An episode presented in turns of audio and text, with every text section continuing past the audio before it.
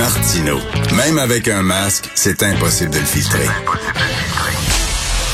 Vous écoutez Martino. Cube Radio. Hey, c'est jeudi, je parle avec l'excellent Joseph Facal. Salut Joseph. Bonjour Richard, comment vas-tu? Ben très bien, tu me fais rire aujourd'hui dans ta chronique parce qu'à la fin tu termines en, en rappelant ça, c'est des gens de notre génération qu'on on Ouais, connaît ouais, ça, ouais, mais, te rappeler le troisième secret de Fatima, Expli- explique-nous ça. Écoute, euh, oui, oui, d'une certaine façon, c'est un petit peu notre génération, mais je te dirais même probablement la génération de nos parents et de nos grands-parents, parce que moi-même, j'ai dû faire une petite recherche pour être sûr que je ne disais pas de bêtises. Alors, pour faire courte, une longue histoire, hein, il paraît que, alors Fatima, évidemment, c'est, c'est pour, la plupart de, nos auditeurs, Fatima est un prénom euh, féminin euh, maghrébin, mais en réalité, euh, c'est aussi une ville au Portugal. Et il paraît que euh, en 1917, la Vierge donc serait apparue devant trois jeunes bergers et elle aurait soupiré pauvre Canada. Elle aurait dit trois, trois secrets, hein, euh, Oui, oui, mais- les trois secrets. le troisième secret, ça aurait été pauvre Canada. C'est ça. Alors, alors, très honnêtement, Richard, si tu peux m'aider, vas-y. Je me rappelle plus quels étaient les deux premiers secrets, mais le troisième, c'est une sorte d'énigme qui évidemment fascine les gens depuis maintenant plus d'un siècle. Qu'est-ce que la Vierge voulait dire en disant pauvre Canada? Oui, je- je- un, un des trois secrets, c'était la Deuxième Guerre mondiale qu'elle aurait, Ah, paraît-il, ok. prévu. Euh, écoute, et là, pauvre Canada, et ça, évidemment, ce sont, c'est, on, on se passe ce mythe-là de génération en génération au Québec parce qu'on est tellement convaincu que le ciel va finir par nous tomber sur la tête au Québec qu'on dit que même la Vierge l'avait prédit. Alors toi, tu dis que, ben, une des prédictions qu'elle avait raison, Fatima, qu'effectivement on est dans la chenoute, c'est le fait qu'on va se retrouver peut-être avec Justin Trudeau à la tête du Parti libéral du Canada et Jean Charest à la tête du Parti conservateur. Pour toi, c'est un des signes de l'apocalypse. Écoute, Richard, il faut, évidemment, ah, il faut évidemment, en cette époque où euh, l'ironie et le, deuxième degré sont en train de mourir, euh, s'empresser de rappeler à nos auditeurs qu'en ce moment, toi et moi, qui sommes des membres honoraires des du Québec, nous faisons de l'ironie avec un I majuscule. Hein? On est au 17e degré et on ne croit pas, à ces- on croit pas partout à ces affaires-là. Mais effectivement, j'ai pas pu m'empêcher de me dire que peut-être effectivement la Vierge plaignait un peu le Canada de se retrouver 100 ans plus tard avec cette possibilité, n'est-ce pas, d'avoir Justin Trudeau. Enfin, c'est pas une possibilité, c'est une réalité quotidienne. Hein? On a ce, on comédien qui joue à être premier ministre et en face de lui, on aurait possiblement Jean Charest. Alors là, évidemment, là, je n'ironise plus du tout. Là, Richard, il me semble qu'il y a une réflexion à mener sur ce qui arrive à une arène politique d'un pays du G8 qui pourrait se retrouver avec ces deux leaders politiques, l'un en face de l'autre, contrôlant les destinées du pays.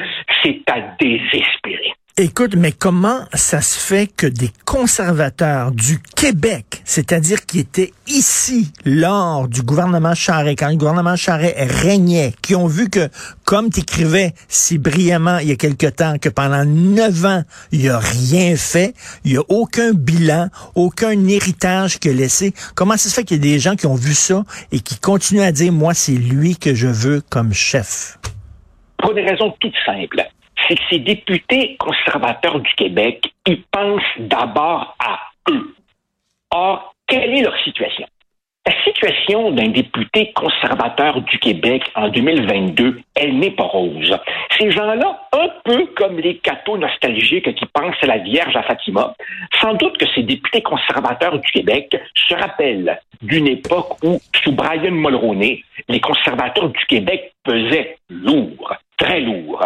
Aujourd'hui, évidemment, ils sont marginalisés.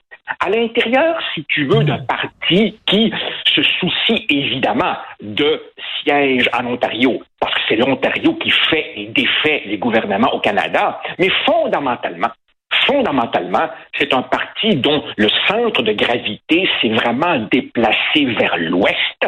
C'est un parti dont la base est principalement dans les prairies parce que c'est évidemment un parti conservateur issu surtout du Reform et de l'Alliance canadienne. Et ces gens-là se disent, voyons donc, si on peut être un peu plus dans la game, si on peut revenir un peu moins loin du quatrième trio, ben, il nous faut quelqu'un du Québec ou de l'Est. Donc, euh, Jean Charest. Mais là, évidemment, derrière ce, calcul un peu court, euh, on s'aperçoit, Richard, qu'à chaque, jour qui passe, euh, on, mesure, n'est-ce pas, que la partie sera pas du tout facile pour M. Charest. D'une part, parce qu'évidemment, on peut se demander ces députés conservateurs du Québec qui sont le noyau dur de son fan club, combien d'appuis ils peuvent lui livrer?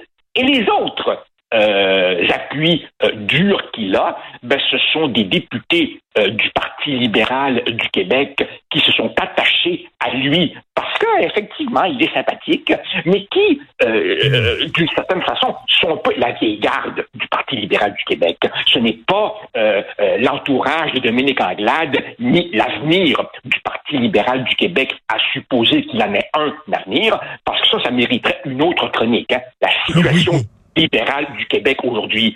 Ces gens-là, évidemment, euh, veulent le retour de Jean Charest, possiblement parce qu'ils espèrent une belle nomination dans euh, l'appareil euh, politique fédéral s'il devenait premier ministre. Mais, dans l'Ouest, dans les provinces de l'Ouest, là, ils doivent pas voir ça de façon réjouissante en disant c'est pas vrai que ça va être quelqu'un du Québec, du Québec maudit qui va diriger notre parti. Richard, le slogan de Jean Charest, c'est bâti pour gagner. Ben, c'est drôle, il y a une ironie là-dedans. C'est justement la question que vont se poser, n'est-ce pas, les, les, les, membres, les rank and file du Parti conservateur ainsi que ses stratèges. Ils vont se dire, OK, alors, l'Ouest nous est totalement acquis. En Ontario, on est compétitif. Pour déloger les libéraux, il nous faut quelqu'un qui puisse nous amener, nous livrer le Québec et l'Est du Canada. Jean Charest est-il cette personne? En théorie, on pourrait croire effectivement que quelqu'un du Québec parfaitement bilingue serait un cheval intéressant pour livrer le Québec. En théorie, en pratique, le moins qu'on puisse dire est que l'annonce de la candidature de Jean Charest n'a pas du tout euh, soulevé euh, beaucoup d'enthousiasme, n'est-ce pas? Chez beaucoup de gens, il suffit de lire des commentaires, c'était des réactions du type « Pincez-moi quelqu'un, réveille-moi Manon, dis-moi que c'est un cauchemar, tu sais, le retour de, Jean Charest. » Et et euh, je, je, rappelais aujourd'hui, ce matin, un sondage léger qui nous rappelait que 72 72% des Québécois gardent une mauvaise opinion des années Charret en politique québécoise. C'est l'avant-dernier rang, juste avant Philippe Couillard. Écoute, mais, mais tu sais, bon, ils disent il n'y a pas eu d'accusation, c'est ça qu'ils vont dire, il n'y a pas eu d'accusation formelle déposée contre Jean Charest, mais tu sais, quand un orchestre symphonique ne cesse de grincer, de fausser, de multiplier les mauvaises notes, euh, c'est de la faute du chef d'orchestre, tu c'est évident, c'est évident que quand les quand les, les, les, trombones, euh, les, les, violons faussent en même temps, euh, le chef d'orchestre, euh, ou, bien il est responsable, ou bien il est sourd, enlevé de là, il y a quand même d'oreilles. C'est clair, tout à fait. Mais, mais ce n'est pas à toi que j'apprendrai que en justice, c'est pas comme ça que ça marche. en justice, même si tout pointe vers la personne X, il faut quand même des faits établis. De ce point de vue, de ce point de vue, Richard, que l'enquête mâchurée, un immense gâchis sur lequel il faudra un jour faire la lumière, que de ce point de vue, l'enquête se soit terminée sur la base du fait que, excusez, on n'en a juste pas assez pour aller de l'avant. En termes strictement juridiques, je peux comprendre. Le problème, Richard, c'est que la politique, c'est une arène avec d'autres règles que le hmm. monde du jeu. Hmm. N'est-ce pas? En politique, les rumeurs, les mauvaises impressions, les odeurs qu'aucun des odorisants ne réussit à faire disparaître, ça compte en politique. Autrement dit, les casseroles vont continuer à faire belling, belling, balang, et les adversaires vont continuer à soulever des questions. Et regarde aujourd'hui, regarde aujourd'hui, et regarde au cours des trois derniers jours, le, le, le patinage de fantaisie de l'équipe Charret autour de ses activités dans le secteur privé. Encore une fois, j'insiste, quelqu'un qui quitte la politique a parfaitement le droit de gagner sa vie. Et euh, je, choque toujours beaucoup de mes étudiants quand je leur dis, vous savez quoi, le lobbying, c'est légal, pour autant qu'on s'enregistre. Donc, évidemment, M. Charret avait le droit de gagner sa vie. Mais, mais, dans une arène politique qui aujourd'hui exige une transparence sans précédent, peut-être exagérée, peut-être exagéré, au point même que beaucoup de gens se disent Hey, j'irai pas en politique, mmh. que je montre la couleur de mes bobettes. Il reste que dans, il, reste que dans ce contexte de transparence quasi absolue, il y a des questions qui se posent sur Huawei, sur les entreprises pétrolières, sur les entreprises enregistrées à la Barbade. Et là-dessus, tu vois, il est très discret. Encore une fois, il n'est pas obligé d'en dire plus que ce que la loi exige, mais ça fait un peu mauvaise impression. Et quand, évidemment, son attaché de presse nous dit parlez donc à son cabinet d'avocat et que le cabinet d'avocat, lui, ne retourne pas les appels du journal, ça fait mauvaise impression. Et tu peux être certain, Richard, certain que l'entourage de Pierre Poilièvre et des autres candidats va se charger, évidemment, d'arroser la petite plante du doute et de la suspicion. Euh, Monsieur Zelensky euh, qui a parlé devant le Parlement canadien et moi j'ai cette image d'un gars qui nous dit ma maison est en feu, ma maison est en feu, venez m'aider et ce qu'on lui a dit finalement c'est écoute tu peux brancher ton boyau à notre robinet on va t'envoyer de l'eau, mais c'est à toi d'éteindre ton feu, on sera pas là. Il y a quelque chose de tragique de voir M. Zelensky frapper à toutes les portes de ses voisins en disant venez, venez, venez, et tout le monde a une bonne excuse pour pas y aller. Richard, je cherche en vain, depuis la Seconde Guerre mondiale, un exemple plus tragique. Possiblement euh, le Rwanda, euh, possiblement euh, la guerre en Bosnie, peut-être euh, le massacre par les Khmers rouges de leur propre population dans l'ancien Cambodge, le Kampuchea démocratique, comme ils appelaient ça. C'est véritablement une tragédie. Euh, en même temps, en même temps, il faut voir les choses euh, en face. Il n'y a juste pas d'appui suffisant dans l'opinion publique des pays occidentaux pour qu'on fasse qu'on intervienne militairement directement face à une Russie qui a l'appui de la Chine.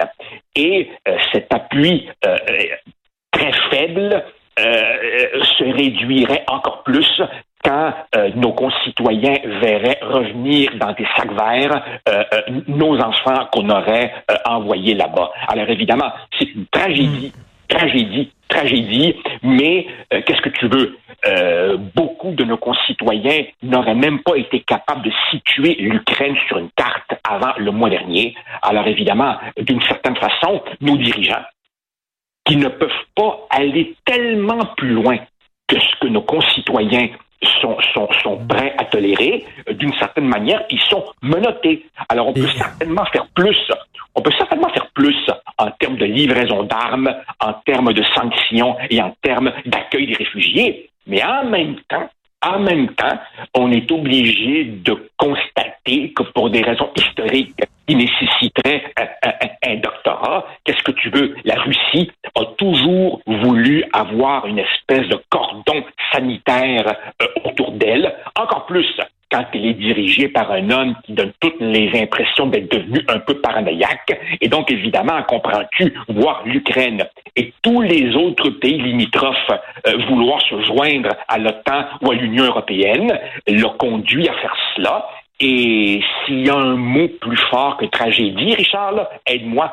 Ah non. Et en, terminant rapidement, je viens de, discuter avec un psychologue. Il me dit qu'il y a beaucoup de ces patients qui sont des anciens vétérans, des anciens combattants, euh, et, qui trouvent ça extrêmement dur, eux autres, de regarder ce qui se passe là-bas et de pas pouvoir intervenir parce que tout, tu sais, tout dans leurs cellules, tout dans leur corps, leur réflexe, ils disent, faut y aller. Et d'être observateur, ils trouvent ça très dur. Écoute, Richard, est-ce que ce n'est pas toi, corrige-moi si je me trompe, qui, euh, il y a quelques jours, parlait avec euh, le, brigadier général Roméo Dallaire, ben qui, te racontait comment il avait vécu comme, comme, comme traumatisme épouvantable le Rwanda, où évidemment il a appelé à l'aide le monde a dit on est trop occupé à, à magasiner, n'est-ce pas, ou à regarder nos télé-réalités. Et il a vu, évidemment, les, les, les, les, Tutsis massacrés à coups de machette, et il était là totalement impuissant, criant à l'aide, et personne n'est venu. Alors, je peux tout à fait comprendre que les militaires, euh, qui sont des, des, des, êtres humains comme, comme, comme toi et moi, ont cette rage impuissante. Merci, c'est toujours un privilège de te parler chaque semaine, mon cher Joseph. Bonne semaine, merci. Merci, au revoir.